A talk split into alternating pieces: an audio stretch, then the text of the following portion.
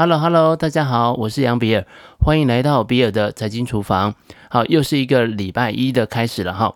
好，最近呢，股神巴菲特啊，在疫情期间的各种反应，包含了他在股东会上，以及呢后续啊市场上的一些操作啊，都让他成为呢最近这一波行情跟市场的这个主要的观察的焦点。那最早啊是在网络上啊有流传一张梗图。这张梗图啊，就是因为呢，巴菲特在采访当中谈到了有关三次熔断的问题。那巴菲特说呢，诶，他活了八十九岁，第一次啊经历这种事情。那因此呢，这个网友就做成了各式各样的这个搞笑的这个图片了哈。然后呢，这个巴菲特在股东会上啊，出人意表的宣布他要出清所有的航空股。那第一季啊，整个波克夏认列巨额的亏损达到五百亿的美金，也引发了市场的热烈讨论。但是啊，这还没有完，不久啊，他又再度的大手笔的减持了高盛等银行或者是保险类的股票。也因此啊，最近呢又开始出现了批评巴菲特的各种言论。那其中我注意到一个说法，叫做“幸存者偏差”，大概的意思就是说呢，巴菲特就只是运气好。诶，什么叫做幸存者偏差呢？在投资上，这种偏差又会如何影响我们的投资行为呢？诶，我觉得呢这个部分的题目啊蛮有意思的，我们呢今天就来聊一聊这个题目吧。在第二次世界大战的期间呢，军备的竞赛已经从地面，然后呢延伸到空中了。能够取得空中优势的军队，就很有可能会在战争当中获胜。因此呢，当时的英国空军为了想要增加轰炸机安全返航的几率，因此呢必须增加轰炸机的装甲防护。但是啊，由于装甲很厚。而且很重，如果呢从头到尾把飞机都用装甲包起来的话呢，那这台飞机啊大概就飞不过英吉利海峡了。那因此呢，研究人员呢需要做出一些选择，也就是啊只能在飞机最容易受到攻击的地方加上装甲。当时啊，英国的空军研究了那些从欧洲大陆空战成功飞回来的轰炸机，他们发现呢，这个飞机上面的弹孔啊主要集中在机身的中间。以及啊，两侧在机翼跟尾翼的部分，因此啊，他们提出来的建议就是在弹孔最密集的部分呢、装上装甲，来提高飞机的防御能力。这个说法听起来是很合理的吧？但是呢，统计学家亚伯拉罕·韦德呢，对这个研究的结果啊，提出反对的意见。韦德的研究报告指出呢，这些千疮百孔的轰炸机是从战场上成功飞回来的。幸存者，因此啊，他们身上的弹孔显然是对于飞机来说不算是致命伤的。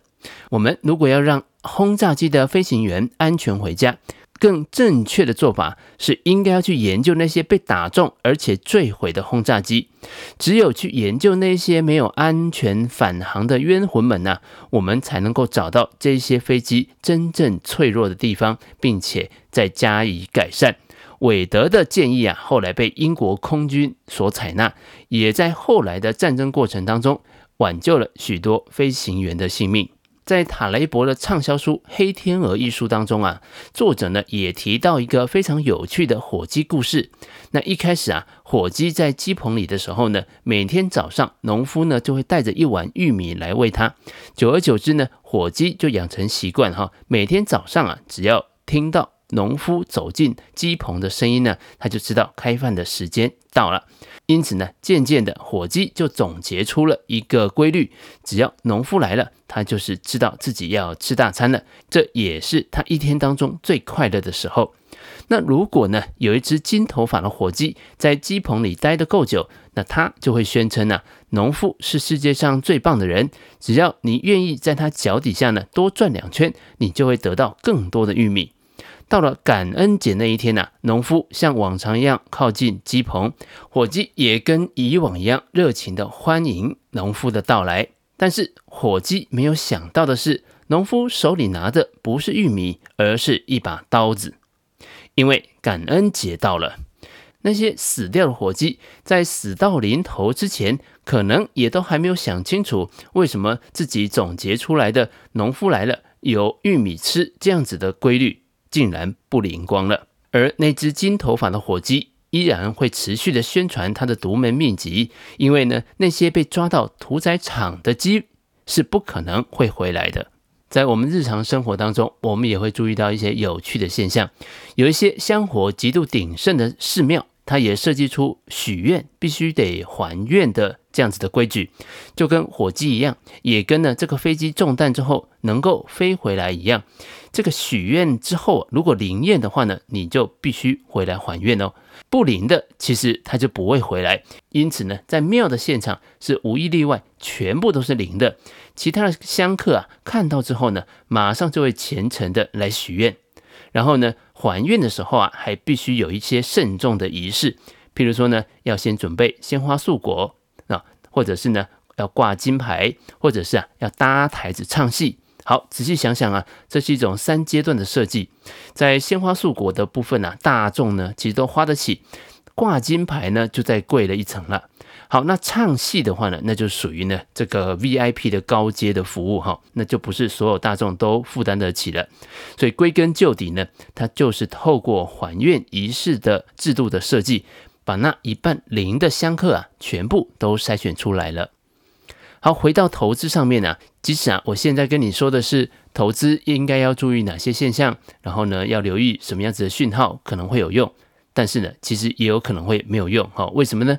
因为呢，有些学理上啊的内容其实都是正确的，但是啊，在股票市场上的价格，它却未必会有反应，那甚至啊会往反方向去反应。我们呢，不得不说呢，其实投资真的不是一件很简单的事情。曾经啊，有研究针对呢共同基金的这个投资绩效做了测试，那假设呢，将投资的钱。从绩效好的基金拿回来，然后去改投到一些绩效比较差的，也就是我们说的输家自己的的基金身上，那最后会得到什么结果呢？这个结果啊，有点出人意表，因为呢，他们的投报率啊，还比投资在那些赢家基金上面的人还要更高。诶，那为什么会发生这种状况呢？难道我们不应该去追随一些比较优秀的基金经理人吗？这其中的原因呢，也就在于，虽然我们的样本当中啊，包含了所谓的赢家跟输家的基金，但仔细想想，你就会发现，这些赢家跟输家的基金呢，可能是由于事后的改善，或者只是他暂时的表现不好，他们呢都还是幸存者。那样本真正的问题在于啊，并没有考虑那些已经被淘汰出局的基金呢，也就是那些被合并或者是清算的基金。好，这个地方啊，我补充一下，前面我刚刚所说的这个买后段班的基金呢、有可能这个表现会更好的原因，它可能是一种均值回归。那所谓的均值回归呢，就是说呢，一段时间呢、表现好的基金，它可能未来会往均值靠拢，也就是它的表现就不再这么亮眼了。而表现比较差的后段班的基金呢、那同样有可能往均值靠拢。换句话说啊，它的表现呢、就是超越平均的。好，所以回过头来啊，巴菲特本人他是一个幸存者吗？诶，你可以说他是，但是价值投资这个投资策略本身并不是。